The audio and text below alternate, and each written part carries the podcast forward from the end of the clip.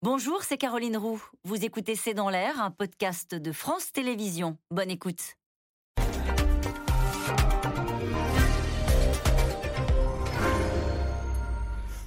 Bonsoir à toutes et à tous. La contestation ne faiblit pas en Iran et ce sont des femmes de plus en plus jeunes, des lycéennes, qui arrachent leur voile et piétinent les photos du guide suprême car elles ne supportent plus la chape de plomb qu'impose la République islamique sur les 84 millions d'Iraniens.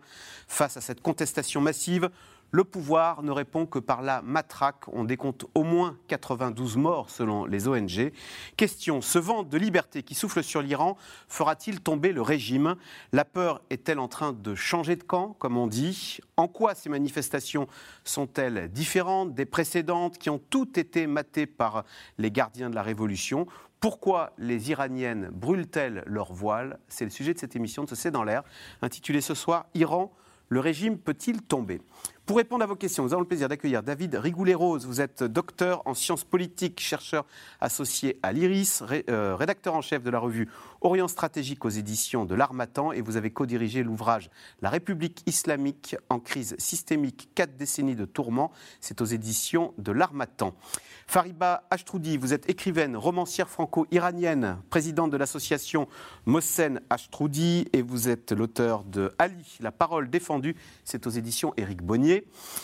Euh, Azadeh Kian, vous êtes sociologue franco-iranienne, vous êtes professeur euh, de sociologie à l'université Paris-Cité, autrice de Femmes, pouvoir, Femmes et pouvoir en islam, c'est aux éditions Michalon.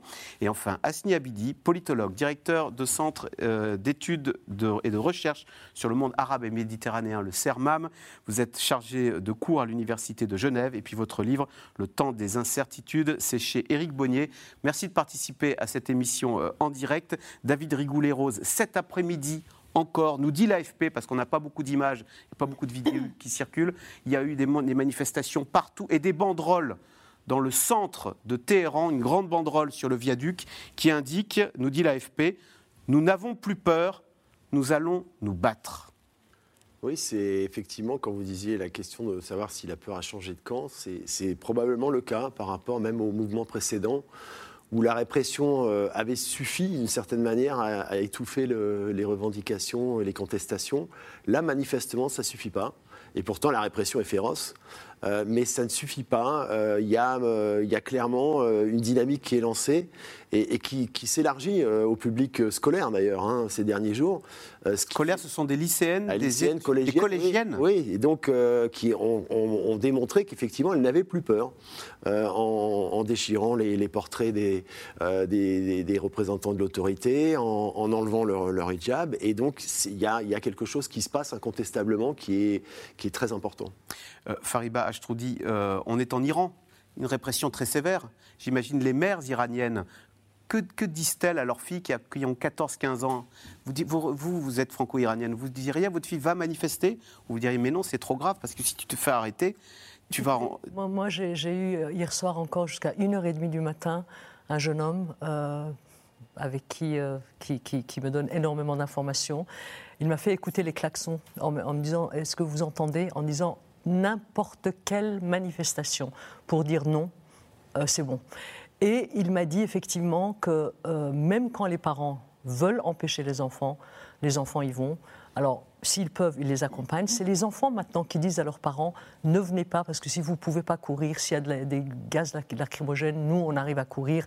Effectivement, ils ne, et, les parents, vous savez, je ne peux pas parler de tous les parents iraniens, mais je veux dire, la plupart, ils voient qu'il n'y a pas d'avenir pour leurs enfants et qu'effectivement, il faut aller maintenant jusqu'au bout. J'ajouterais que, comme, l'a dit David, c'est qu'il y a euh, les lycéens, mais aujourd'hui, vous avez, vous avez dit qu'il n'y a pas beaucoup d'images. Moi, je reçois tous les jours des images des universités. C'est absolument hallucinant.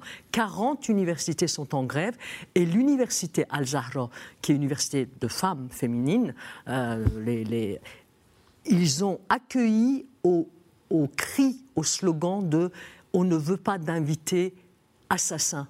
C'était Raïssi, le président, qui allait là-bas. Moi-même, j'étais étonnée d'entendre ça. On ne veut pas d'invités assassins.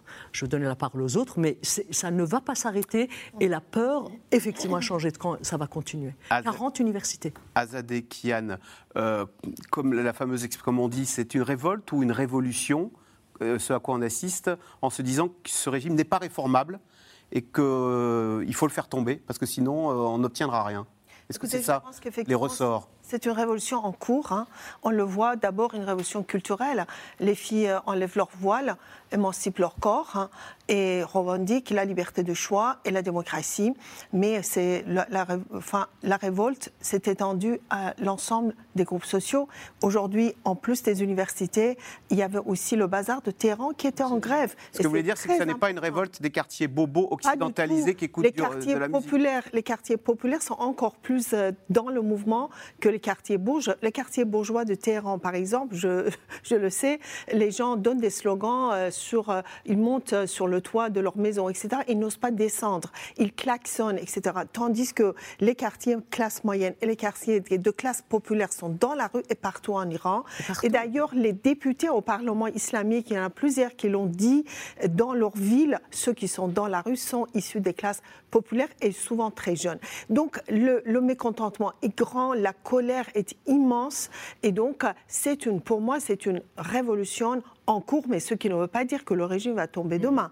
Mais ça va continuer. Cette fois-ci, ça ne va pas s'arrêter, euh, comme euh, mes amis l'ont dit euh, également. Euh, Asni Abidi, ce qui est frappant quand on voit ces images, on voit des jeunes filles. Franchement, on a l'impression d'être des jeunes filles très occidentalisées et donc très modernes. Et à côté de ça, on a un régime très moyenâgeux.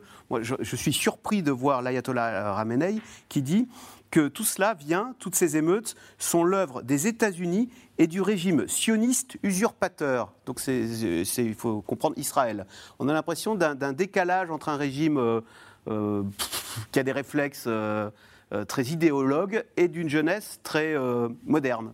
C'est le grand paradoxe de l'Iran. Vous avez une classe au pouvoir qui est complètement statique, qui n'arrive pas à comprendre sa population et sa jeunesse. Et nous avons une société euh, civile iranienne, nous avons des jeunes euh, qui euh, finalement veulent vivre leur, leur époque. Vous savez, on a plus de la moitié de la jeunesse iranienne qui naît après 1979. C'est important, après la révolution iranienne. Donc elle n'est pas du tout redevable aux acquis, comme dit le régime, de la révolution islamique iranienne. Et elle n'en attend plus rien? Elle n'attend plus rien. Elle s'est affranchie à la fois, de, elle veut s'affranchir de la du régime iranien, mais elle s'affranchit, pour répondre à votre question sur les parents, aussi de la tutelle des parents pour dire nous méritons un avenir qui est différent, un avenir meilleur. Et vous avez jusqu'à maintenant échoué. Au-delà de la question, la question du voile, c'est la question tout simplement de liberté. Elles veulent vivre libre, le libre choix. Et ça, c'est un important, c'est un élément important parce que le régime iranien n'arrive pas encore à trouver la parade, l'évolution de cette, de, cette révolte. C'est-à-dire qu'aujourd'hui, elle touche même des secteurs professionnels, la grève. Il y a une continuité. Chaque fois qu'elle continue cette, cette, révolte, ça veut dire qu'elle va recruter davantage et qu'elle va. Et c'est plus une question de voile, c'est une question de, de changement. C'est une question de nouvelles perspective et le régime n'est pas préparé à son genre de manifestation. David Rigoulet-Rose, alors vous allez me dire, euh, on ne peut pas tout comparer, mais quand même, ce qui se passe en Iran rappelle, il y a une dizaine d'années, les printemps arabes, où on a vu les peuples se rebeller en Tunisie, en Libye, en Égypte, en Syrie on ne peut pas dire avec le recul, regardez ce qui se passe en Syrie, ça n'a donné rien de bon. Est-ce qu'il faut avoir ça en tête quand on voit cette révolte en Iran et se dire... Euh, en tout cas, c'est probablement le calcul du gouvernement. C'est ce qu'il a fait d'ailleurs pour les précédents mouvements, c'est de se dire que les Iraniens qui sont éduqués, euh, ont une culture des responsabilités et qu'ils n'iront pas jusqu'au bout d'un processus révolutionnaire qui serait chaotique. Mm. Euh, parce qu'ils savent qu'ils ne veulent pas recommencer la révolution de 1979. Ils, savent que les Iraniens ne souhaitent pas connaître les, dérives de ce qu'on a vu avec les printemps arabes. Et donc le gouvernement. Et, ce qui se passe en Syrie fait, fait, fait peur aux Iraniens Un repoussoir. Un repoussoir. D'une certaine manière. Et donc, et, je pense que vraisemblablement, le gouvernement parie là-dessus. Mais c'est un pari dangereux parce que ce qui est lancé aujourd'hui n'a rien à voir et, n'est pas contrôlable. Et d'ailleurs, euh, le doute commence à étreindre certains membres du cercle euh, autour du pouvoir, euh, mais il y a une surdité, manifestement, parce qu'il est irréformable. Il ne peut pas admettre, effectivement, de, de se transformer. C'est impossible. Et donc, il est. Pourquoi Pourquoi Parce que bah, c'est une république islamique, donc ça vient de Dieu, donc c'est. Bah, c'est-à-dire que ça repose sur un certain nombre de préceptes. D'abord, le, précepte du Velayat et Faki, c'est-à-dire la primauté du religieux sur le politique, depuis 1979 avec l'ayatollah Khomeini. Donc ça veut dire que le politique est sous tutelle. Euh, ça veut dire aussi qu'il y a des prescriptions religieuses qui sont inscrites dans l'ADN du régime, dont la question du voile. C'est pour ça que ça a été un abcès de fixation en fait, et que ça a été un détonateur avec la mort de Massa Amini, euh, parce qu'aujourd'hui c'est plus seulement la question du voile, mais quand on entend les, les revendications dans les rues, c'est les gens disent c'est même plus la question du voile, c'est la question du régime lui-même. Finalement. Alors, hier, le Quai d'Orsay a vivement conseillé à tous les visiteurs français en Iran de quitter le pays dans les plus brefs délais. Pourquoi? Eh bien, cette mise en garde intervient après la diffusion d'une vidéo de deux ressortissants français qui ont été arrêtés en mai dernier pour espionnage. Pendant ce temps-là, les femmes iraniennes, elles, continuent de braver euh, la répression. Sujet de Laura Rado et Erwan Ilion. Sur ces images qui font désormais le tour du monde, en plein jour, un jeune homme est interpellé quand une Iranienne s'interpose. Face à eux, un milicien et des policiers en civil. Le jeune manifestant réussit finalement à s'enfuir. Un acte de résistance devenu quasi quotidien dans les rues d'Iran. Depuis hier, les manifestations se multiplient partout dans le pays et prennent de l'ampleur. À Téhéran, des affrontements ont éclaté entre manifestants et forces de sécurité. Trois semaines après la mort de Massa Amini, arrêté pour avoir laissé dépasser de son voile une mèche de cheveux, le vent de révolte se propage. Aux quatre coins du pays, des femmes retirent leur hijab, le brûlent en public et crient leur soif de liberté.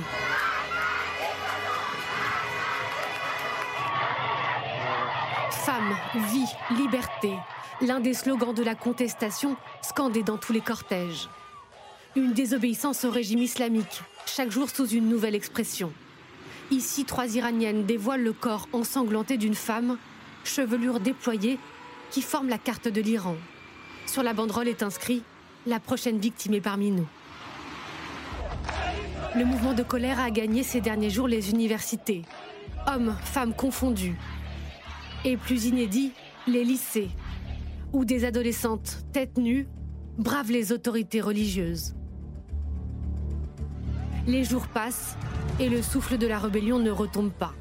Malgré la répression sanglante du régime des Mollahs, près d'une centaine de victimes, selon le décompte des ONG.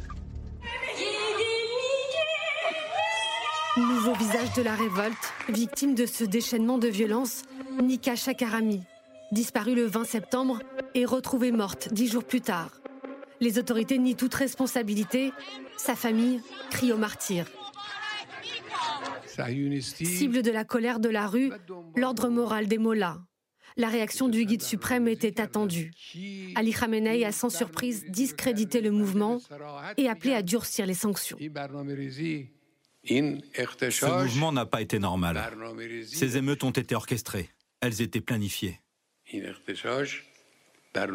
Même sans cette affaire avec cette jeune femme, ils auraient trouvé un autre prétexte. Qui est derrière tout ça Je le dis de manière directe, ces émeutes et l'insécurité sont l'œuvre des États-Unis. En réponse à la violence du régime, Joe Biden promet de nouvelles sanctions contre l'Iran.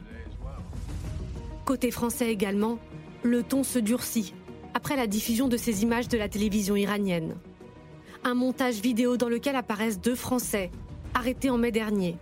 Cécile Kohler et Jacques Paris, un couple d'enseignants, affirment devant la caméra des autorités être des espions français. Je suis Cécile Kohler, je suis agent de renseignement et opérationnel à la DGSE. À ses côtés, son compagnon va jusqu'à détailler le prétendu objectif de leur mission. Les objectifs euh, de la DGSE, c'est faire pression sur le gouvernement. De faux aveux, extorqués sous la contrainte, selon le Quai d'Orsay. La mise en scène de leurs prétendus aveux est indigne, révoltante, inacceptable et contraire au droit international. Cette mascarade révèle le mépris de la dignité humaine qui caractérise les autorités iraniennes. Deux autres Français, Fariba Adelka et Benjamin Brière, sont détenus dans les geôles iraniennes depuis plusieurs années. La France appelle tous ses ressortissants, touristes compris, à quitter le pays dans les plus brefs délais. Fariba Ashtroudi, pendant le reportage, vous ai entendu, quand il y a eu les deux aveux là, des deux enseignants syndicalistes euh, qui sont accusés d'espionnage, vous ai entendu dire n'importe quoi. Qu'est-ce qui vous fait dire que ce ne sont pas des espions?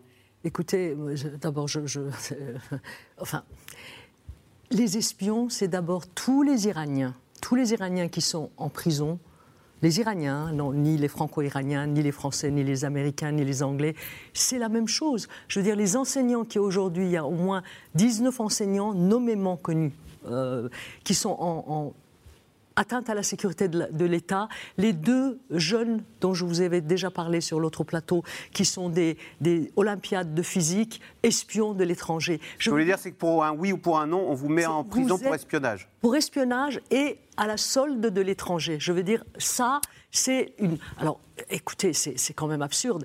Et pour vous dire également, pour vous donner un exemple, il y a sous Ahmadinejad, il y a eu des, des attentats contre des physiciens iraniens en dehors de l'attentat qu'il y a eu. Il y a eu quatre Iraniens qui ont été pendant un pendu et trois Iraniens pendant des années en tôle. Après, on les a libérés en disant on s'est trompé. Et il y en a un qui a dit euh, espion également. Donc euh, c'est la parade du régime depuis, mais les, alors, d'accord, on n'y croit pas, mais euh, Asti Abidi, les espions, ça existe ou la, ou la série Le Bureau des légendes est totalement, c'est une fiction totale euh, dans la série? Précisément, ça se passe en Iran. On voit une jeune fille qui se fait passer pour une chercheuse et qui espionne le régime iranien. Euh, la France a des espions. Est-ce qu'on peut imaginer qu'elle en est en Iran? Bah Tous les pays occidentaux et même les euh, pays, arabes ont évidemment des agents. Donc l'Iran est fondé à soupçonner euh, la France d'avoir des espions sur son sol. Des agents sur place. Mais justement, cette, euh, cette, ces, révélations, cette mise en scène, évidemment, elle traduit franchement un mauvais goût de la part du régime iranien. Le timing, pourquoi déjà maintenant? Et le deuxième élément, la DGSE n'a pas besoin de ces deux personnes pour renverser le régime et ce n'est pas de son intention de renverser le régime alors que le président Macron a bien sûr reçu le président Raisi à New York. Il y a une vraie vraiment une volonté de la part de tous les Européens de euh, revenir à l'accord nucléaire. Donc ça, à mon avis. Alors pourquoi le régime, pourquoi le régime va-t-il prendre ces deux touristes et les accuse-t-il aujourd'hui d'espionnage? En plus, il les a arrêtés en mai dernier, donc il, il exactement, il, les a sortis maintenant.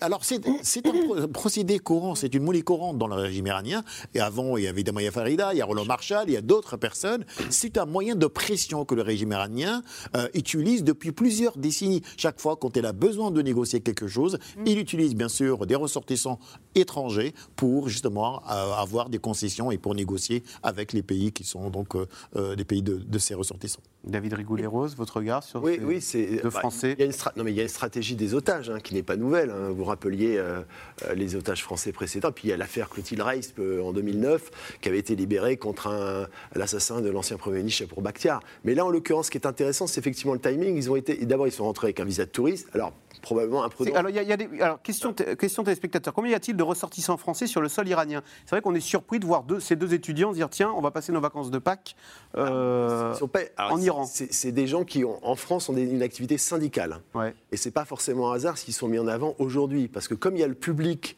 euh, scolaire qui commence à être en effervescence en ah. Iran, c'est une manière de valider aussi le discours euh, du régime que de dire ça a été suscité en amont par effectivement des ressortissants étrangers, et comme par hasard, ils, sont, ils les ont sous la main, ils ont été sous, surveillance depuis leur arrivée en mai, ils ont été, semble-t-il, en contact avec des syndicats d'enseignants, euh, euh, justement, euh, iraniens, qui faisaient grève à l'époque, hein, début mai, il y a eu des grandes grèves pour la... C'est pour illustrer la théorie de, ah bah, la... ça permet de conforter un discours, ça permet de conforter... Tout ça est fomenté par l'étranger, quoi. voilà, et en plus, ce sont des gens qui ont des responsabilités syndicales en France, donc ça valide d'une mmh. certaine manière, en creux, ce qui se passe aujourd'hui avec l'agitation estudiantine et du public scolaire. Comment ont-ils euh, euh, Ils ont fait des aveux? Donc, ce sont quoi les méthodes des services secrets euh? Ah ben, Ils sont sûrement très convaincants. Hmm. C'est-à-dire On a une idée comment, comment, travaillent les services secrets iraniens pour vous faire passer aux aveux comme ça? Bah, bah, En disant de toute façon vous allez rester ici, vous avez vu, les autres sont restés pendant 4 ans, 5 ans, 6 ans, 10 ans parfois, donc vous allez pourrir ici, et effectivement, si vous faites ça, et n'oublions pas, comme l'a dit David, il y a eu quand même, il y a deux jours ou trois jours, peut-être aux à, à, la date, un agent euh, de l'ambassade d'Iran qui avait fait euh, un attentat, qui avait tenté un attentat je ne sais où, et il était en Belgique, il a été libéré il y a deux jours. Donc ça marche. Alors, qu'est-ce qu'il y a eu entre le gouvernement iranien Hier soir, on me l'a dit justement de Téhéran en disant ça n'a pas tardé. Cet agent a été libéré. Quand on en... monnaie d'échange, donc. Euh, quand on entend ces aveux, euh, est-ce que ça dit quelque chose des méthodes du régime iranien, à la fois sur la répression, sur la prison, le système carcéral et sur euh, l'obtention d'aveux qui ont l'air très convaincants euh, ah, bien évidemment. Azadekian, la police, 92 morts, enfin c'est quand même... Non, euh, déjà c'est 185, euh, le dernier chiffre donné par les organisations des droits humains aujourd'hui. N'oublions pas aussi des tués au Baluchistan iranien, dont le nombre est vraiment important. Il s'agissait des gens qui sortaient le vendredi dernier de leur prière de vendredi et, sur qui les forces de les armées ont, ont, tiré à balles réelles. C'est-à-dire que la police sort et elle tire à balles réelles Absolument. Euh, pour, euh, disperser la foule Absolument. Et, euh, Par hélicoptère Non, non, déjà à, balles réelles, pardon, mais c'est Molavi Abdelhamid qui est le, chef de, enfin, l'autorité religieuse la, plus importante des sunnites en Iran. C'est un homme modéré. Mm. Je, l'écoute, ce qu'il qu'il dit. Il faut l'écouter. C'est ça qu'il a dit. Il a dit ces gens-là sortaient de la prière de vendredi. Il n'y a pas de groupuscule terroriste parmi nous. Ce sont les gens, les balouches, qui sortaient de la prière de vendredi. Il y a même une femme parmi euh, les, gens tués et ça continue. Donc euh, déjà 185. Et puis la méthode, c'est la méthode d'un régime qui est totalitaire aujourd'hui et qui effectivement met beaucoup de pression euh, sur les gens, et, à, la fois pression torture physique ou torture aussi psychologique.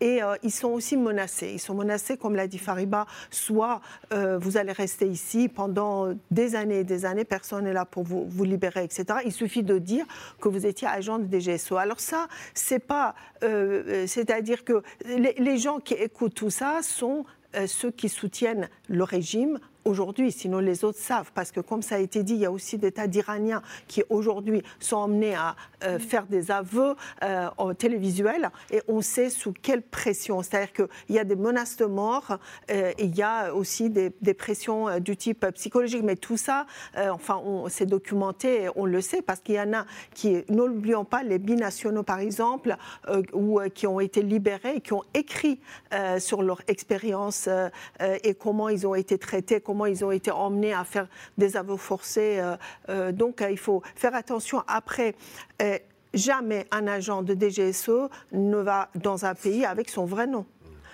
on, change de nom, si vous voulez. Il y a certainement des agents français en Iran, mais comme il y a des agents iraniens en France, mais pas avec leur vrai nom.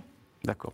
Euh, David Rigoulet-Rose, est-ce à dire que ce régime ne tient plus que par la terreur et que par un système carcéral très dur et par des services secrets très euh, entreprenants Ou est-ce qu'il y a quand même aussi une petite une petite minorité ou une, part importante de la population qui continue de soutenir ce régime parce qu'il y trouve son compte, parce qu'il n'a pas envie de subir le, sort euh, des, des, Syriens à côté qui depuis dix ans vivent un cauchemar. Oui, alors il y a un noyau dur qui, soutient mm. encore le régime, mais c'est très difficile d'évaluer, euh, je veux dire, en termes de, chiffrage. Mais ce qui donne une indication, c'est le vote, c'est l'élection, parce qu'il y a une défiance électorale, on l'a vu lors de l'élection euh, de l'actuel président, il y a un taux d'abstention énorme, c'est-à-dire que les les Iraniens ne vont plus voter. Donc c'est déjà en soi le signe d'une défiance par rapport aux institutions, euh, à la logique euh, effectivement électorale. Euh, et ceux qui soutiennent encore, c'est probablement, alors à part un noyau très réduit de ceux qui sont très, tout à fait associé au régime, ça peut être un cercle qui bénéficie indirectement de, certaines, euh, de certains avantages, parce que la situation économique est très difficile, mais, mais la majorité des gens ne, mm. ne, croient plus depuis longtemps à ce, à ce régime. Et, donc ce qui est intéressant, justement, c'est que euh, aujourd'hui, ben, on voit que général, la défiance est générale, et, et chose importante aussi, c'est que même ceux qui pouvaient le soutenir euh, avant, avant le, le début de la contestation commencent à s'en détacher, parce qu'ils se sentent concernés par ce que vive la jeunesse ce que vit la jeunesse. Et donc même des gens qui a priori n'avaient pas forcément une hostilité euh, avérée par rapport euh, à ce régime commencent à, se poser des questions euh, très sérieuses. Mais Fariba Ashtroudi, c'est vrai qu'on le voit dans tous les sujets, on a une jeunesse d'abord très féminine, des, jeunes filles très émancipées. Hein, c'est absolument pas l'Afghanistan où. alors ça veut dire quoi? En fait, les, Iraniennes vont à l'école, vont à l'université. On sait qu'il y, y, a des pilotes de ligne, mais pourquoi ce, je veux dire, ce régime leur offre l'université et que, que, pourquoi sont-elles, euh, que reprochent-elles à ce régime? Le, paradoxe iranien. Écoutez, justement, un des slogans de, des jeunes, on va mourir, on récupère l'Iran. Ils ne reconnaissent pas la théocratie. Je dis bien la théocratie, c'est-à-dire c'est les mollahs et la théocratie qui est visée. Il y a des nationalistes au sein, autour de ce pouvoir. Il y a des nationalistes au sein de l'armée. Il y a des nationalistes. Ce n'est pas un régime d'un bloc comme euh, un, totalitarisme de bloc. Donc, euh, le, euh, Ozodé a parlé à juste titre d'une résistance culturelle depuis 40 ans. Les Iraniens ont une culture plusieurs fois millénaire. Les mollahs ne représentent pas cette culture. Mais au sein au sein de. mais ce que je voulais dire par là, c'est qu'on a une population très éduquée et au fond qui est désœuvrée, qui arrive à 23 ans et qui se sent. Et ce régime est incapable de leur offrir un avenir. Quand vous dites ce régime, ce régime n'est pas d'un bloc. C'est ce que j'essaye d'expliquer. C'est qu'au sein de ce régime, je veux dire, quelqu'un comme Zarif, vous voyez, il a travaillé pour ce régime pendant des années. Quelqu'un comme Zarif, récemment, il a fait une déclaration en disant Vous n'arriverez à rien, ça a été vu par tout le monde, avec la répression. Il y a des militaires qui le disent, il y a des hauts gradés qui le disent. Il y a, il y a vraiment au sein de la population iranienne, comme l'a dit David, il y a peut-être une base de, de, je sais pas, 4%, 10%, 5%, et la plupart sont des mercenaires. Ils n'y croient même plus. Les, les Bassidji n'y croient plus. Il y a eu des gamins qu'ils ont récemment. Euh, euh, euh, c'est maintenant, c'est les gamins qui vont dans la rue et qui battent la, population. Des, gamins de 16 ans, de 12 ans. Et des, gamins qui n'ont rien à manger, et on leur donne un bâton, allez, allez, allez vous battre contre Asni Abidi, pourquoi ce régime tient-il encore? C'est parce que c'est par la répression ou c'est parce que c'est parce qu'il incarne l'islam? Qu'est-ce qui le fait tenir et d'où vient la menace? Non, il n'incarne pas l'islam, il n'a pas le monopole. Bah, c'est une république islamique, ça veut rien dire pour les 84 millions Non, non c'est-à-dire qu'il a, il a sa propre audience. Hein. Il ne faut, pas, faut pas se leurrer. Il y a une audience iranienne, c'est-à-dire il y a une partie de la population, difficile encore de l'évaluer, mais qui suit encore euh, le régime. C'est un régime qui est devenu un régime clientéliste, et donc hmm. ils ne veulent, pas perdre, ils veulent pas perdre les intérêts. Il y a la corruption et une nomenclatura qui en profitent. Un mouvement et une très mauvaise gouvernance. L'Iran, ce n'est pas un pays pauvre. Et, et ça, c'est un élément important. Et au-delà de la question du voile, ce que les Iraniens contestent aujourd'hui, c'est la faillite de la gestion économique et politique et militaire. C'est la force de nuisance de ce régime iranien, à la fois à l'intérieur, mais aussi à l'extérieur. Vous avez évoqué tout à l'heure le printemps arabe et la Syrie. Mais justement, les Iraniens aujourd'hui disent on ne veut plus que ce régime dépense notre argent ailleurs, au Yémen, au Liban, en Syrie. Et parce que l'Iran a sauvé avec la Russie le régime ah. de, Bachar al-Assad. Donc aujourd'hui, c'est vraiment une contestation. Et c'est vrai que l'Iran, c'est un, une population, un pays de contestation. C'est toujours contestation et la non-acceptation d'un régime. David Rigouleros, pourquoi est-ce que le voile est devenu le symbole de cette contestation? Pourquoi est-ce qu'on a vu ces jeunes femmes brûler leur voile? Est-ce que c'est l'islam qui est visé ou est-ce que c'est autre chose euh, Est-ce que c'est le régime? On n'arrive pas très bien à comprendre, parce que pour nous, le voile, c'est bah, la religion. Oui, c'est une prescription religieuse, mais en fait, ce n'est pas, pas un prétexte, c'est pas accidentel, évidemment, mais c'est associé à ce qu'est le régime, à la nature même du régime, puisque c'est lui qui l'a imposé en 1979 comme étant, d'une certaine manière, l'emblème de sa nature. Donc euh, aujourd'hui, comme on conteste le régime, bah, c'est pas étonnant que ça soit le voile qui fasse l'objet de cette focalisation. ils ne veulent plus de la religion ou ils ne veulent plus de ce régime? Non, ils veulent plus. En réalité, ils veulent plus qu'on leur impose des, prescriptions à caractère religieux. D'ailleurs, initialement, c'était pas, ils voulaient pas euh, à abolir le voile. Ils voulaient avoir la liberté de ne pas le mettre. Mm. Ah, d'accord. Euh, donc, euh, pas contre le voile, c'est contre l'obligation du voile. Qu'on leur impose, que ce soit une prescription en disant on est, on est suffisamment responsable, on n'a pas besoin qu'on nous dise quoi faire. Et en matière de religiosité, il y a une piété, mais qui est personnelle, qui est intime. Il n'y a pas besoin. Là aussi, ils, réfutent effectivement euh, les, impératifs religieux qui seraient imposés de l'extérieur ou par des autorités. Mm. ce qui ne veut pas dire qu'il n'y ait pas de culture religieuse. Ils peuvent en avoir. Mais encore une fois, ils considèrent que ça relève de leur intimité. Ah. Ils sont contre la religion politique, en fait. Oui, contre, contre... l'islam politique. Voilà. Et, moi, je voudrais revenir sur ce que vous disiez tout à l'heure euh, par rapport à la Syrie ou au printemps arabe. Ce qui se passe en Iran, il ne faut pas oublier que les Iraniens ont fait leur révolution en 79. Ça n'est plus du tout le printemps arabe. Ce qui se passe aujourd'hui, c'est une révolution contre l'islam politique mm. avec avec des, des, conséquences dans, pour l'ensemble de la région et je dirais même pour l'Europe.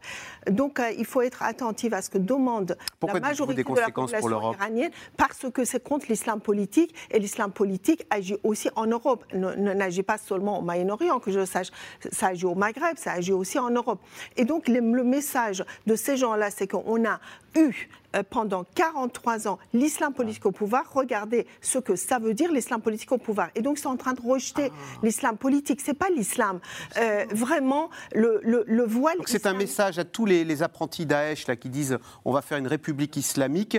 Euh, vous, vous, êtes en train de dire l'Iran a essayé, regardez ce que ça donne au bout de 40 ans. Regardez ce que ça donne. Et c'est pour ça qu'il faut les soutenir à tout prix. Il faut soutenir la révolution des Iraniens et des Iraniennes parce que les conséquences vraiment iront au-delà des frontières iraniennes, d'une part. D'autre part, euh, le voile islamique est imposé euh, et donc c'est l'emblème, comme ça a été dit, mais aussi l'idéologie politique du régime. C'est le sang des martyrs, ça a été sacralisé. Donc ce qui se passe aujourd'hui en Iran montre aussi une société complètement laïcisée euh, et qui revendique aussi la laïcisation du pouvoir contre l'islam politique, pour la laïcité, pour la séparation entre la religion et l'État. C'est ça qui est en train de passer. Les enjeux sont vraiment. C'est de ramener la religion à la maison et de ne plus la mettre au sommet de l'État, à la absolument, mosquée. Voilà, absolument. Et, quand, Dans le domaine privé. Quand au nombre, hein, je voudrais dire à Asni qu'on a les moyens de voir combien de personnes euh, encore soutiennent le, soutiennent le régime. Bah, il suffit de regarder justement le taux de participation aux élections. Il y a, il y a eu 4000 personnes aussi qui ont voté blanc, qui ne soutiennent pas le régime et qui étaient obligés pour euh, des raisons diverses. Donc, on sait que le, soutien de régime est vraiment très bas au sein de la population aujourd'hui. Et donc, ce qui laisse entendre que cette société iranienne aspire vraiment à la modernité, à la séparation entre religion et l'État, contre l'islam politique, pour la démocratie, pour la liberté de choix. Et, donc, il faut les soutenir. Fariba Choudi, question téléspectateur. Existe-t-il une opposition politique en Iran? Écoutez, l'opposition politique opposition organisée, non, malheureusement. Vous savez, ça a été, ça a été c'est le drame depuis 100 ans en Iran. À l'époque du Shah, c'était pareil. Sans ça, les mollahs n'auraient pas pu euh, dévier la révolution. Mais il y a l'opposition de tout un peuple, de ce qu'on est en train de le dire. Justement, ils ne veulent pas de, des lois de la charia. L'iranité, l'iranité contre l'islamité. Ça, ça, ça a été le débat depuis au lendemain de la révolution. Et là, c'est l'Iran les valeurs culturelles de l'Iran, avec avec l'islam également. Hein. Il ne faut pas l'oublier. David l'a dit, euh, l'a dit, mais l'islam, l'islam qui est l'islam justement, le chiisme, il dit l'islam du cœur, l'islam de l'intérieur, l'islam de. Donc l'opposition. Ce sont les étudiants. Ils sont organisés, je suis époustouflé. On les arrête, il y a quelqu'un qui prend le relais. Je suis époustouflé par. Ils arrivent à communiquer parce qu'il paraît que l'Iran coupe Internet. Ils a... Écoutez, tous les jours, et je pense qu'on on communique aussi. On communique. On, communique. Il y a des moyens tous les jours. On a Telegram, ils n'arrivent pas.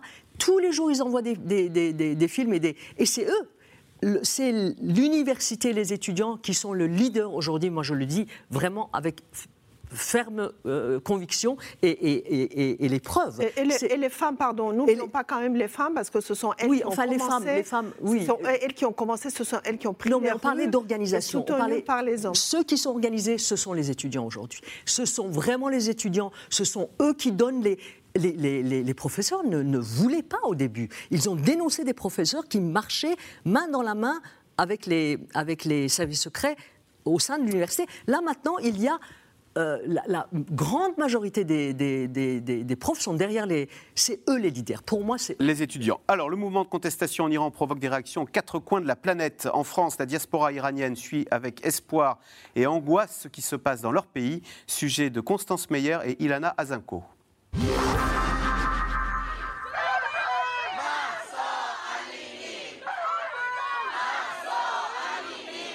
Un nom et un visage qui résonne désormais aux quatre coins du monde. Bien loin des frontières de leur pays, comme ici à Londres, ou là à Berlin, des Iraniens battent le pavé. À Paris, l'hymne à la résistance Bella Ciao, réécrit en persan et scandé.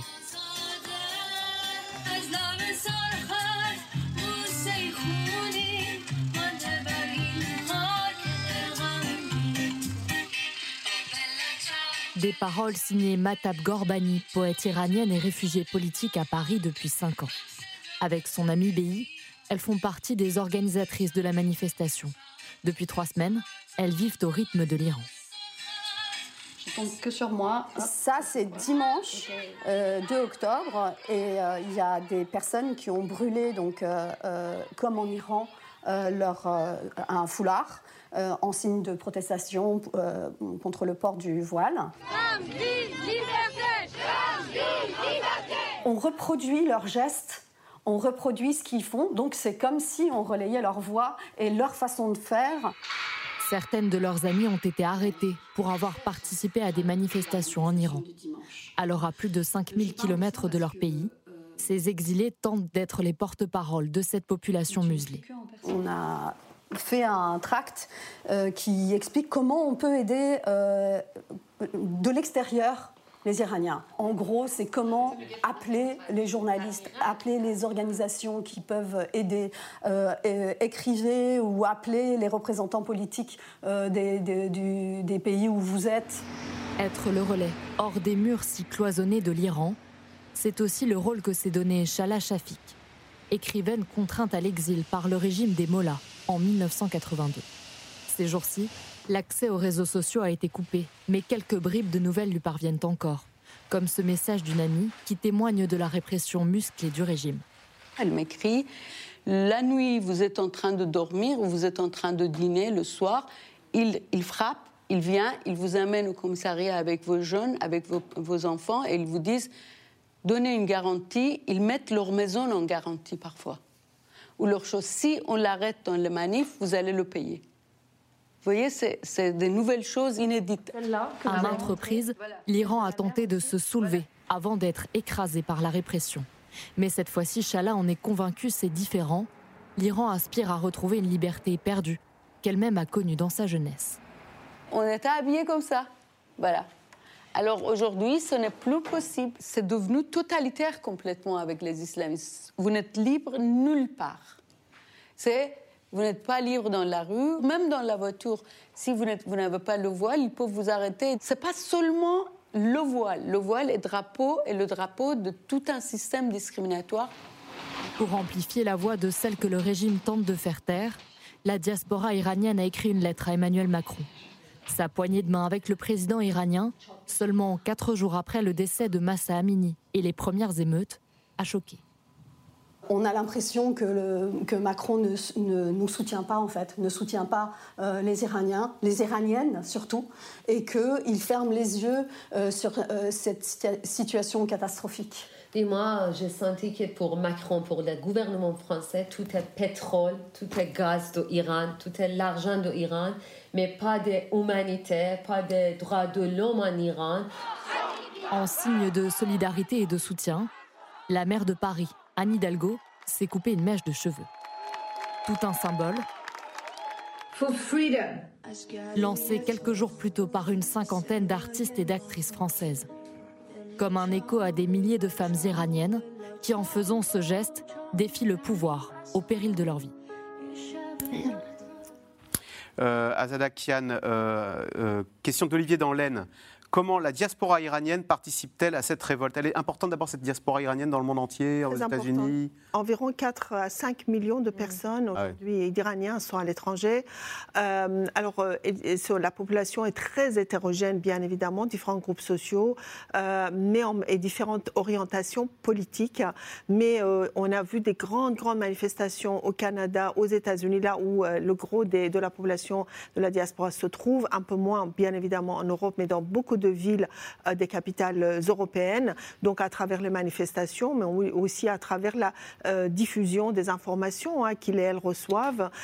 mais en même temps, il y a aussi, comme on l'a vu à Paris récemment, enfin le week-end dernier, il y a des récupérations politiques de la part des quelques forces d'opposition de ce qui se passe en Iran. C'est-à-dire qu'ils participent aux manifestations euh, avec leur drapeau et euh, avec la photo ou parfois même de leur chefesse ou chef euh, pour récupérer en fait les manifestations. Et vous, pensez, vous pensez à Sandrine Rousseau qui a été sifflée? Non, non, je, parle là des Iraniens. Je parle là de, l'opposition iranienne. En même, temps, en même temps, vous avez autour de la question de voile tout un tas d'instrumentalisation, cette fois-ci par les politiques françaises, euh, à la fois euh, ceux qui, ou Hmm. celles qui soutiennent le voile Alors- et, et ce- celles et ceux qui sont contre. Bien sûr. Asni Abidi, est-ce qu'on a vu toutes ces actrices se couper les cheveux Est-ce que parce que le combat des Iraniennes, euh, qui est porté par les femmes en Iran, il entre en résonance chez nous avec le combat MeToo pour les femmes? Est-ce qu'il y a aussi cette dimension-là qui fait que ce combat des Iraniennes, le monde entier s'y retrouve parce que ce sont des femmes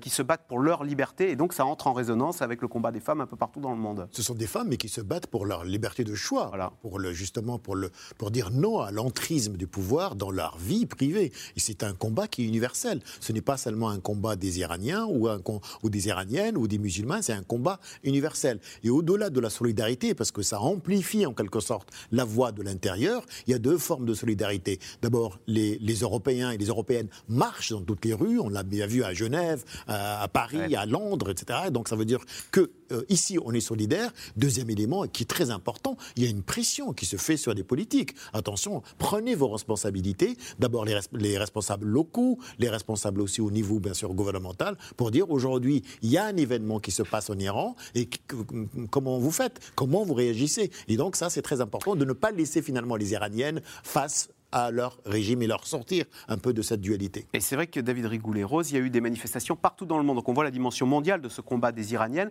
Il y a eu beaucoup de manifestations en France. Et alors là, il y a un, euh, autre élément de ce combat des Iraniennes qui entre en résonance avec l'actualité en France. Je, parlais, je voulais revenir sur le voile avec euh, Sandrine Rousseau qui a été sifflée parce que accusée euh, de, justement de ne pas être assez ferme sur les laïcités. Voilà, on la voit. C'était une manifestation pour la défense des Iraniennes. Est-ce que c'est intelligent d'importer ainsi le voile iranien qui entre forcément en résonance avec cette, euh, cette question très clivante du voile chez nous, qui faisait encore la une du Parisien il y a trois jours, hein, l'offensive islamiste dans nos écoles? C'est pas forcément apprécié d'ailleurs des, Iraniens, hein, cette instrumentalisation euh, dans le landerneau politique français, parce qu'ils considèrent que c'est un, combat de, de fond. Et là, il y y a eu un malaise, parce qu'effectivement, ça a été. euh, d'ailleurs, Sandrine Rousseau a dit que c'est pas elle qui avait été sifflée. Si, parce qu'effectivement, ça entre en résonance avec la question bah, de l'islam politique ici, en fait. Euh, et euh, à l'aune de- de- des rapports qui sont sortis sur l'éducation nationale, notamment, avec justement une forme d'entrisme, euh, de- d'activisme, etc., c'est vrai que, le- le- on va dire que le, le positionnement de, certains hommes ou femmes politiques est, est- est parfois incertain. Et problématique, euh, justement au regard de, bah, de, de la répression qui est en Iran. Et, et- et donc c'est c'est très, c'est très ambigu comme positionnement, et ça explique les critiques qui ont surgi, évidemment. Fariba euh, Ashtroudi, votre point de vue sur ces... Vous savez, comparaison n'est pas raison. En effet, moi, je ne veux pas rentrer dans le détail, c'est très difficile. Je, veux je vais parler. Mais le voile, il, il clive chez nous. Bien il sûr. clive en Iran. Est-ce que c'est le même voile? Mais que- Ah ben justement. Voilà. Vous voyez, non, parce que ici, pour le moment, il n'y a pas de république islamique et il n'y a pas d'imposition de, de, de- voile ou pas de voile, d'accord? Il y a la laïcité, ça existe ici. Donc, en Iran, je voulais dire qu'il y avait des femmes en tchador. Aujourd'hui, j'ai vu qu'ils écrivaient Je suis en tchador, mais euh, abat la dictature. Donc vous voyez, le problème, c'est pas le problème de voile en Iran. C'est ce que Ozadeh a dit, c'est ce que euh, l'a dit tous, je pense. Ça va au-delà. C'est le problème des, libertés élémentaires de la population homme et femme. Alors évidemment, comme la femme a été la cible, évidemment, ça devient. Ici, c'est autre chose. Ici, moi, je, je suis contre toute imposition. Néanmoins, Néanmoins, quand je vois effectivement que le voile devient une arme de guerre, une arme de, de guerre, oui. Je, veux dire, quand je vois les jeunes femmes ici dans le métro euh, en voile complet, euh, je leur parle très gentiment. Je leur dis, mais pourquoi vous n'allez pas vivre en Iran? Allez vivre en Iran, vous allez voir ce que c'est. Pourquoi vous... Et en plus, je leur parle sur le, sur le terrain religieux en disant, ce n'est pas ça, c'est pas l'islam. Les Iraniens le disent, On les peut- on peut- Iraniennes on peut- le disent. Vous ne pouvez pas imaginer qu'elles le, le portent d'elles-mêmes, qu'elles enfin, c'est l'éternel débat, mais que c'est leur liberté de porter dans le métro Parce que, le écoutez, voile. euh, non, C'est leur, libé- Enfin, le- le- encore une fois, j'ai écrit un, un article sur mon site là-dessus. J'ai eu énormément de, de réactions là-dessus. Ce n'est pas, vous savez. C'est un sujet très clivant, c'est ce que je disais non, tout mais à l'heure. justement, c'est très clivant. Ouais. Mais en Iran, il y a des, des- des femmes musulmanes pratiquantes religieuses qui aujourd'hui ne, qui ne portent pas le voile et qui disent à leur, à leur mère ou sœur si, c'est- si Dieu s'occupe des cheveux, des tifs de cheveux, de... c'est pas mon Dieu. C'est ça. Il faut aller sur. La religion, c'est autre chose qu'une question de, de mèche qui dépasse. Donc vous voyez, c'est. Alors, Azadekian, comment avez-vous. Non, mais c'est très clair. C'est une question de patriarcat et c'est une question. Qui a fait les lois de la charia? Les hommes. Il n'y a pas une seule femme même pas la, femme du prophète, aucune des femmes du prophète n'a établi une loi islamique. comment avez-vous reçu c'est euh, Sandrine Rousseau qui a été sifflée à cette manifestation non, écoutez, sur les, euh, pour, les Iraniennes Premièrement, je voudrais vous rappeler qu'il n'y a absolument aucune sourate dans le Coran qui oblige les femmes à se voiler la tête euh, attention, donc tout ça, c'est des inventions, effectivement, du patriarcat tout au long de l'histoire. Et des mollahs, bien évidemment, et des islamistes partout, d'où l'importance de combats qui se passent en Iran actuellement. Alors, moi, je ne suis absolument pas d'accord avec ce qui s'est passé, même si euh, je ne suis pas d'accord non plus avec les positions de Mme Rousseau par rapport à la question du voile, mais quand même, elle était là en soutien au combat des mm. Iraniennes. Et il y avait elle, il y avait des tas d'autres, et donc, euh, il ne fallait pas, à mon avis, le parce que à l'heure actuelle, franchement, on a besoin de tout le monde et de vraiment de la solidarité internationale pour ce mouvement très important qui se passe en Iran. Alors, fin septembre, l'armée iranienne a bombardé l'Irak au Kurdistan. Selon Téhéran, des groupes, des groupes kurdes d'opposition sont à l'origine des protestations hein, qui agitent la République islamique. C'est un énième épisode des tensions euh, entre l'Iran et l'Irak, sujet de Laszlo Gelabert et Ilana Azinko.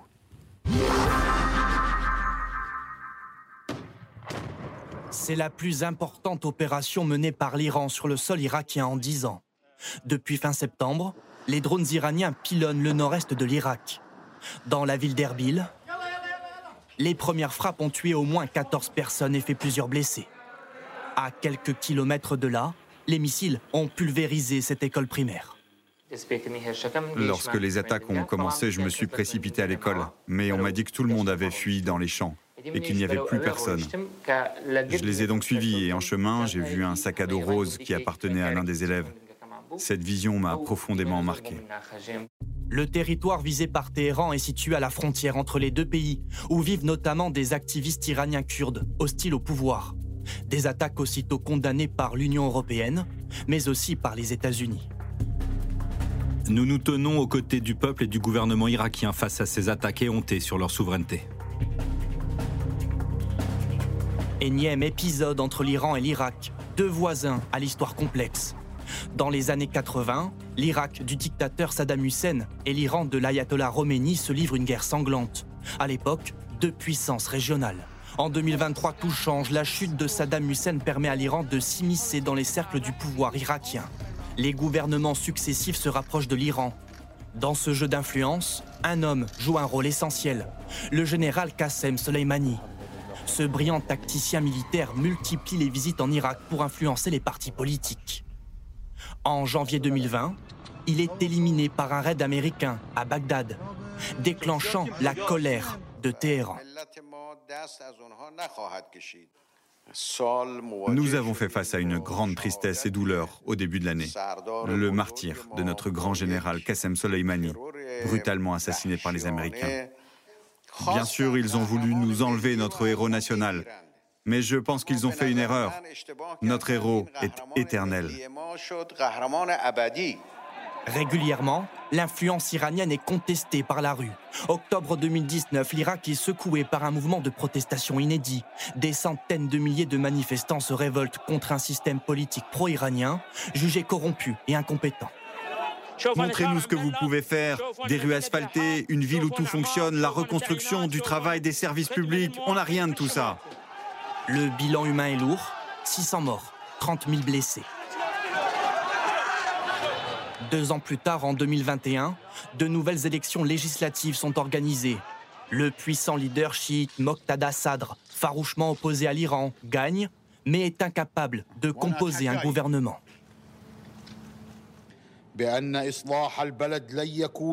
La réforme du pays ne se fera qu'avec un gouvernement majoritaire national.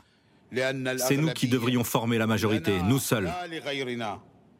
En temps de crise, la main de l'Iran n'est jamais bien loin en août dernier, quand l'ayatollah irakien démissionne de ses fonctions et invite ses fidèles à suivre le guide suprême iranien, la rue s'embrase une nouvelle fois.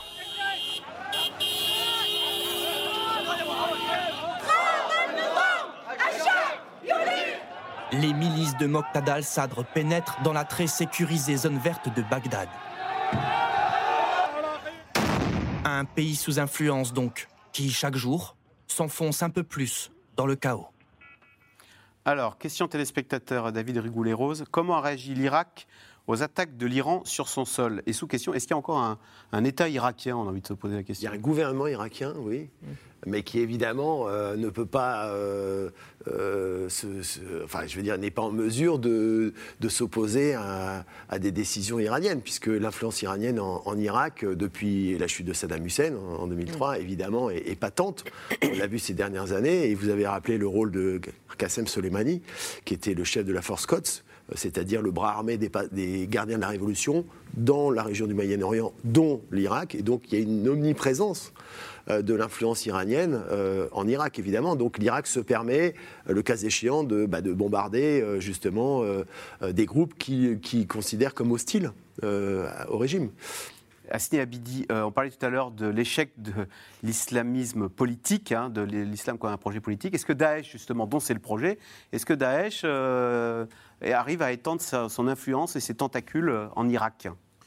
Écoutez, si l'impasse politique persiste en Irak, puisque nous n'avons pas de président et nous n'avons pas de, gouvernement, il s'agit plutôt d'un gouvernement intérimaire qui gère les affaires courantes, M. Mustafa El-Kazimi, et justement, en raison de ce duel entre les Iraniens qui sont un acteur majeur avec une coalition chiite et avec Muqtada Sadr, trouble fait avec un discours nationaliste, il n'y a pas de gouvernement, il n'y a pas de, parlement. Évidemment, l'effort sécuritaire qui a été consenti et qui a été très important hein, sur les gouvernements successifs pour buter l'État islamique en les frontières. Aujourd'hui, oui, il y a un retour progressif de certaines cellules de l'État islamique en Irak. Donc le vide sécuritaire en Irak profite aux organisations terroristes, mais il nuit surtout au quotidien des Irakiens. La situation, elle est explosive en Irak. C'est un échec total des interventions militaires euh, américaines dans ces.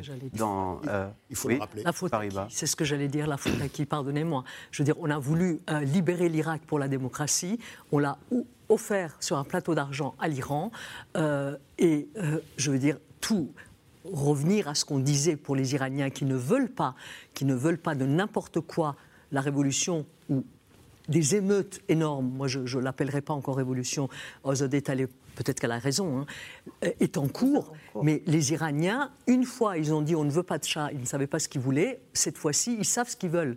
Ils ne veulent pas surtout devenir l'Afghanistan, l'Irak, la Libye, etc. La faute à qui? Là, vraiment, la, la, responsabilité américaine est énorme. On parle, on parle des assassins dans le monde. Pardonnez-moi, M. Bush, fils, peint tranquillement chez lui.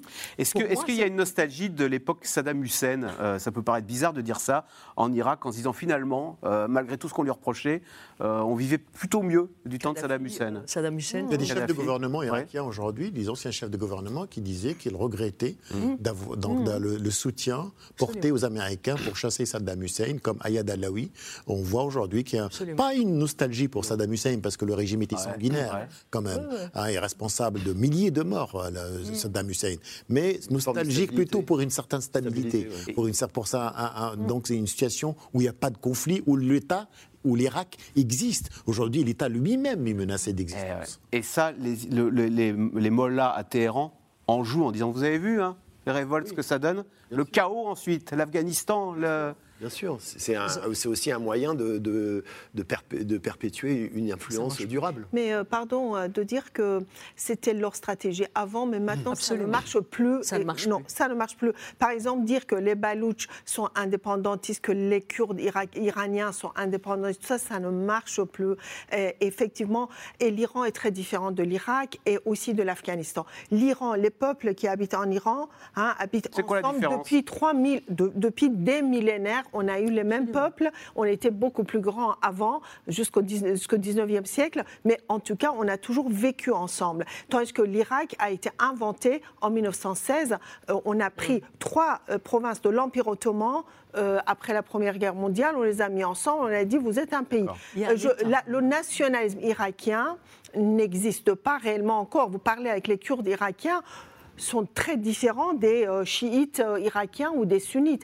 Euh, donc, tandis que ce n'est pas le cas en Iran. Et ce qui se passe en Iran aujourd'hui, d'ailleurs, je tiens à le dire, montre l'appartenance national plus que jamais, à la fois de la part des Kurdes, des Balouches, mais aussi des autres. Mais des surtout, euh, vous parliez des, des Iraniennes, il y avait des statistiques qui ont été sorties dans ce rapport-là, qui est dans Le Monde, sur... euh, euh, donc, de ce, euh, Oui. il y a plus de femmes à l'université que de garçons, Oui, un- oui, oui. 1,6 enfants par femme, enfin des statistiques très occidentales, hein, donc qui montrent le, le- Oui. Un peuple très éduqué qui serait à même de prendre en main et de faire vivre une démocratie euh, pétillante, qui serait un exemple fantastique dans la région, non? Absolument, la- il faut le dire. La société civile est en avance. hein. Ouais. Le niveau, de- bien sûr, d'in- d'instruction, le niveau de connectivité aussi. Donc, on parle toujours de l'Iran avec l'Arabie Saoudite, des connexions sur, par exemple, des personnes qui ont un compte, par exemple, sur Facebook, Twitter, etc. Mais en même temps, les statistiques de la Banque mondiale disent que la moitié de la population iranienne vit sous le seuil de de- pauvreté. D'accord. Et ça, c'est très important parce que quand vous êtes dans une situation économique très difficile, évidemment, c'est très difficile. Un éclairé, mais pauvre et, ma- et mal, et maltraité. Et c'est ça Très qui- qualifié. C'est ça qui fait sortir cette, cette jeunesse, parce qu'avec le diplôme, on ne trouve pas de travail. Et en plus, le régime iranien s'est mis dans ce piège. Il s'est lié, il a lié son identité au voile. Et maintenant, la défiance euh, ou le rejet du voile est perçu par le régime comme une défiance vers le régime, comme un acte de résistance, comme un rejet. Mais c'est le régime qui a commencé le premier à donner cette dimension idéologique à un voile. Normalement, il est un libre choix, le porter ou à ne pas le porter. Allez, tout de suite, on revient à vos questions. Que sait-on des conditions de détention du couple français accusé d'appartenir à la DGSE Comment ça se passe quand on est dans les mains des services secrets iraniens? Fariba Stroudi Euh, Ouais. J'ai beaucoup travaillé sur ce sujet. Justement, un de mes livres, un, un de mes romans, c'est écrit sur, un- sur quelqu'un qui a vécu là-bas. Et euh, c'est terrifiant. Néanmoins, ils font attention aux étrangers. Ils ne les tabassent pas. Je ne pense pas qu'ils les violent, comme c'est le cas pour beaucoup d'Iraniens. Ça a été le cas pour beaucoup d'Iraniens, certainement encore. Euh, ils font, mais les pressions psychologiques, comme l'a dit, ils sont très, très, très au fait de ça. Pour les ils le sont. C'est quoi des pressions psychologiques en- pressions psy- psychologiques de On dire. D'abord, ils sont coupés du monde. Ouais. Là, les, Iraniens, ils savent ce qui se passe entre Iraniens. Même en prison, on arrive à faire passer des messages. les étrangers, non, rien. Ils ne savent pas ce qui se Là, les, les- les étrangers qui sont les deux Français ne doivent pas savoir qu'il y a une révolution à l'extérieur, qu'il y a rien. Vous êtes coupés du monde. Primons. La plupart du temps, vous pouvez être en cellule individuelle. Les- le mitard est quelque chose qui est effrayant et ils, ils savent comment faire. Ils vous empêchent de dormir. Ils vous empêchent de... euh, les, les bandeaux. Moi, pour un de mes romans, j'ai mis un bandeau pendant dix jours pour, pour pouvoir écrire ce que la fille me disait, comment... on- C'est terrifiant. Je faisais des cauchemars et je n'étais vous, pas... on vous met un bandeau On vous met un bandeau. et vous pouvez rien voir pendant 10 jours? Rien, absolument. Mais on a les mains quand pas. même. on- Vous ne- non, euh, les, les mains, oui, mais en fait, qu'est-ce que vous voulez faire avec la main? Non, non, on vous attache On les vous mains. attache les Bah, mains. bien sûr. Pendant les interrogations, quand vous, vous ne voyez jamais avec qui vous parlez. Jamais. Parfois, ils changent même la voix pour que vous ne, vous ne reconnaissiez pas leur voix.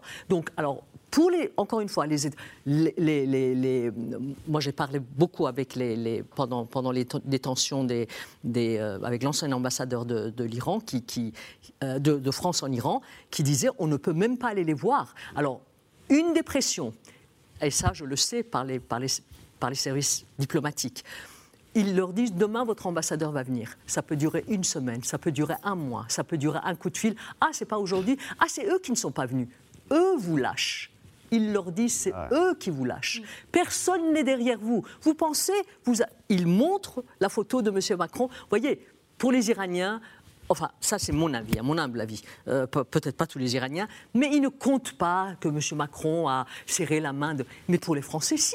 Vous voyez, je veux dire, ce sont ce genre de pression. Je suis sûr que les, les- nos deux compatriotes français en Iran ont vu cette photo et alors ils se sont dit, ben voilà, ils sont en train. C'est absolument terrifiant. Les conditions de vie dans les. Vous n'avez pas Prison. idée. Les deux jeunes, je, je, je, je, je veux le dire parce qu'on a mené une campagne pendant un an et demi sur les deux jeunes. Les deux jeunes, non, non, juste là, ils, les, les étudiants, ils les mettent dans le secteur euh, des droits communs en leur disant, vous pouvez être violé, personne ne le saura. Alors, David Rigoulet-Rose, les manifestations ont-elles lieu dans tout le pays? Est-ce que c'est quand même uniquement une manifestation des grandes villes, de ceux qui sont connectés? Ou est-ce que c'est tout le pays qui est... Pas seulement, maintenant c'est vraiment, euh, c'est vraiment partout. hein. Ouais. Donc, et ça touche, c'est transclasse sociale et c'est ouais, et transgénérationnel. Transgénérationnel. Donc les grands-parents qui ont, qui ont peut-être bien accueilli la révolution de 79 euh, de l'ayatollah Khomeini. Et comprennent effectivement que les jeunes n'en peuvent plus. Et certaines grand-mères, d'ailleurs, disent euh, on vous soutient, je veux dire, on comprend. Absolument. Euh, et, et avec des slogans qui sont quand même maintenant euh, euh, vivre ou mourir. C'est ça. Et ils comprennent qu'il n'y a, il y a pas d'avenir. Et donc, euh, les familles, finalement, soutiennent, même si elles n'auraient pas été à l'initiative, évidemment, de, de cette dynamique aujourd'hui. Et puis, les, les familles se sentent touchées parce que ce sont des jeunes hein, qui sont tués. Donc, ils se disent, ça pourrait être nos enfants, quoi. Donc, euh, quel que soit le milieu social, etc., aujourd'hui, oui, il y a, il y a une forme de, bah, d'élargissement, de, effectivement, de cette contestation euh, à l'ensemble de la société civile iranienne. À vous entendre, tôt ou tard, ce régime finira par tomber. Et ce pourrait être ce mouvement Alors, le, le régime, il est condamné. Il de est toute condamné. façon. Mais la question, c'est quand euh, ça sera effectivement euh, une chute. Ça, on ne peut pas le dire. Euh, mais c'est c'est toujours le problème de, ces- de ce type de régime. qui, qui ordonne la répression? Est-ce que ceux qui ordonnent la répression, à un moment, n'ont pas la, la main qui tremble en se disant mais euh, qu'est-ce que je fais là? Et Alors- jusqu'où ils obéissent? Pour l'instant, ils n'ont pas la main qui tremble. hein. Euh, en revanche, ceux qui pratiquent la répression, il y a une forme d'épuisement hein, qui commence à sortir, c'est-à-dire euh, de doute et d'épuisement de voir la résistance qui est en face et, euh, et de fatigue, euh, tout simplement parce que c'est permanent. Et ça, c'est assez différent par rapport au mouvement précédent. Et Oui. Oui, oui, et ils n'ont pas encore fait appel euh, aux gardiens de la Révolution ni à l'armée l'armée, régulière, mais le jour où ils le feront, euh, ça va basculer des choses, je pense. C'est-à-dire que c'est l'armée qui viendrait mettre de l'ordre dans les rues de Non, Téhéran? mais l'armée, euh, justement. Le, euh, le jour où et ça, va, ça peut basculer, c'est Elle pourrait basculer du côté des, des- des- des- des manifestants. c'est-à-dire que l'armée peut refuser de le faire. Et d'ailleurs, on entend dire, on est là pour sauvegarder, pour euh, enfin, sauvegarder l'intégrité territoriale du pays. On n'est pas là pour tuer les jeunes et les enfants. Euh, il y a neuf enfants aussi qui ont été tués lors des manifestations. Justement, ah bah, c'était la question, l'armée pourrait-elle euh, changer de camp? Mais vous y avez répondu. hein. Euh, les manifestants ont-ils des leaders identifiés? Est-ce qu'il y, a- des figures, des leaders? Alors à part il y a une martyre, hein Massa, Massa. c'est pas les. Non, c'est écoutez, par exemple, quelqu'un comme Nasrin Sotoudeh, cette avocate absolument Non, mais formidable. ce n'est pas pour les manifestants. hein. Non, il n'y a pas de leader. Non, pour de leader, non, mais des Non. figures, des figures qui pourraient se rassembler autour. Il n'y a pas de leader. Mais ça va Non. avec Internet d'ailleurs, Mais- c'est très décentralisé. Absolument. Mais il y, a, il y a des figures, il y a des figures au sein des îles. Je, ça, ça ne sera pas la relève peut-être pour une organisation, mais les, les- les gens à l'intérieur disent le jour J, il y aura un leader. Et je tiens, euh, pour compléter, sinon compléter, mais continuer sur ce que disait euh, Ozodé, je, je le pense parce que j'ai vu des gens au sein de l'armée. D'abord, c'est pas par hasard que M. Khamenei change constamment les, Ah, le, le- le guide les suprême têtes, le guide Ouais. suprême. Il a peur de son armée? Bien sûr. Bien sûr. Et surtout, l'armée même peur des- régulière. des va peur. Il a peur d'un coup d'État militaire ils ont- Oui. Oui, oui, Écoutez, oui, oui, il y a ça, Maintenant, oui. ça, ça a été depuis un an et demi, deux ans. Euh, je, je le, je le redis, il- avant que Monsieur euh, le guide suprême appointe Monsieur Raisi comme président, il y avait un général de l'armée qui avait l'aval des, des milieux économiques parce qu'il veut ouvrir le pays. N'oublions pas qu'ils tiennent, qu'ils tiennent toute l'économie. Les tiennent toute l'économie du pays et effectivement, ils ne veulent pas lâcher en plus. Et au sein de cette armée, que ce soit les gardes de la révolution, il y a On va le faire tourner la parole. nationalisme, comme ce qu'elle a dit, compte. Donc oui, l'armée a un rôle énorme. Énorme. David, David Rigoulet-Rose, juste sur Internet, euh, vous disiez tout à l'heure, il n'y a pas de leader, il y a Internet. Est-ce que, au fond, les réseaux sociaux jouent un rôle très important dans cette révolte et, et ça permet, les réseaux sociaux permettent aujourd'hui finalement de se passer de leader parce que justement c'est un mouvement vertical, Alors, horizontal, je veux dire. Oui, c'est la force et la faiblesse hein, de, de ce type de mouvement. C'est-à-dire la force parce que c'est très difficile de, de- de contrôler. Il n'y a pas de leader euh, attitré. Euh, c'est d'ailleurs pas un hasard si le régime met tout son, toute son énergie à verrouiller Internet.